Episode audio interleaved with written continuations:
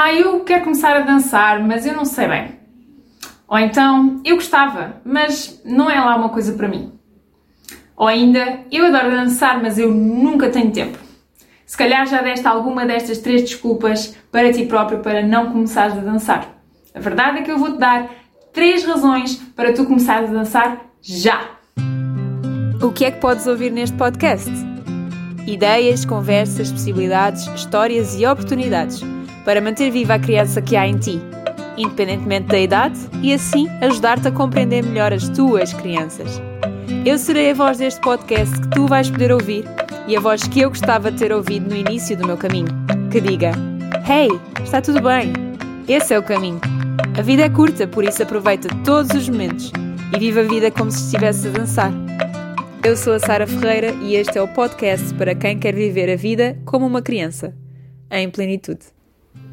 Eu sei, eu sei que estamos todos a mil e a fazer 30 por uma linha para nos mantermos de pé neste tempo difícil.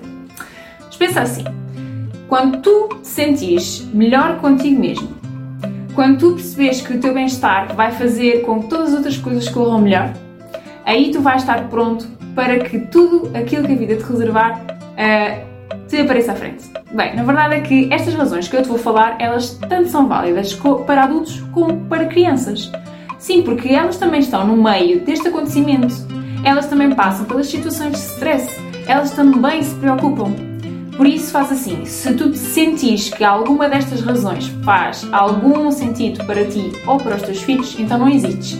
Experimenta uma aula de dança e vais entender aquilo que eu estou a falar. Tu vais sentir na pele a eficácia de dançar e, os, e, e no fundo, os benefícios que te traz dançar.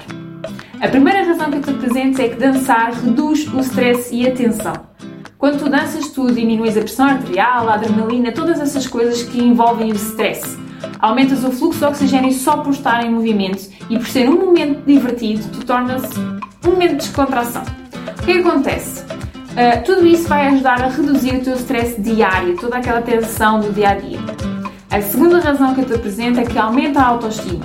Ao permitir a ti próprio dançar, enfrentando todas as vergonhas, tudo aquilo que te faz ficar inibido, tu estás a contribuir para a tua autoconfiança. E isso vai melhorar o teu astral, a forma como tu olhas para ti próprio. E isso vai ajudar-te a sentir-te mais integrado, pois na dança tu podes integrar uma turma e sentir-te dentro de uma comunidade. E isso possibilita a convivência com outras pessoas, aumentando a tua autoconfiança. A terceira razão que eu te apresento é que o corpo e a mente são exercitados sempre que tu danças. Só por si, a dança já é um exercício físico e algo que te vai trazer bem-estar. Quando tu danças, tu melhoras a tua linguagem corporal, melhoras o teu equilíbrio, melhoras a força, melhoras a flexibilidade, a resistência, etc. Claro que, como é óbvio, estas não são as únicas mais-valias da prática de dança, são inúmeras, o que é ótimo, mas pode ser que alguma destas três te faça finalmente dar o passo Aquele passo que tu dizes que se calhar queres dar, mas que nunca dás. Na verdade, o ano já começou. Nós já estamos no terceiro mês. Passa a voar, não passa. Então não deixes, tu não deixes ficar para mais tarde. Aproveita o momento e inscreve-te numa aula de dança para experimentares. Ok? E depois vens aqui comentar e deixas o teu uh, feedback de como tu te sentiste nessa aula.